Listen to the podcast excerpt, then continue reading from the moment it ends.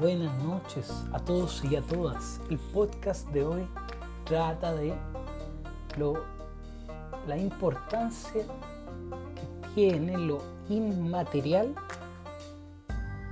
antropológicamente hablando, es decir, desde el estudio del ser humano y de sus costumbres. En este podcast veremos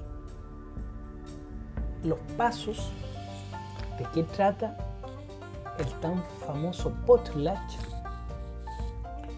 y que sirve para nunca olvidar que las cosas materiales son suntuarias, es decir, están en segundo lugar y lo más importante es siempre el ser humano. Acompáñame a ver esto.